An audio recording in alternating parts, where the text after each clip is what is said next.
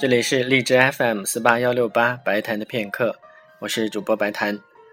今天是二零一四年三月十八日，还是由我和大家一起来听肖斯塔科维奇第五交响曲的第二和第三两个乐章。第二乐章是一个传统意义上的诙谐曲。我们说诙谐曲的特点就是会具有一种幽默和滑稽的感觉。这个乐章一开始是整齐而低沉的节奏，特别具有进行曲的气势。但是你会发现，像短笛和木琴的声音特别的突兀，特别是木琴出现的时候，马上就会有一种像是在看木偶戏的滑稽感。所以，有的书上把这个乐章形容成是工人老大哥在辛勤的劳动，我觉得这个也就太牵强了一些了。第三乐章是我个人最为偏爱的部分，具有非常强烈的悲剧效果。比如说，在前面有一段是长笛和竖琴的段落，真的是会有一种冷冷清清、凄凄惨惨的感觉。最为动人的心魄，我觉得是在中后段的一个地方。大提琴颤抖着演奏出来的音符，就好像心脏都会停止跳动一样。有兴趣的同学可以去搜一下，能够找到一个美国指挥家伯恩斯坦演奏的版本。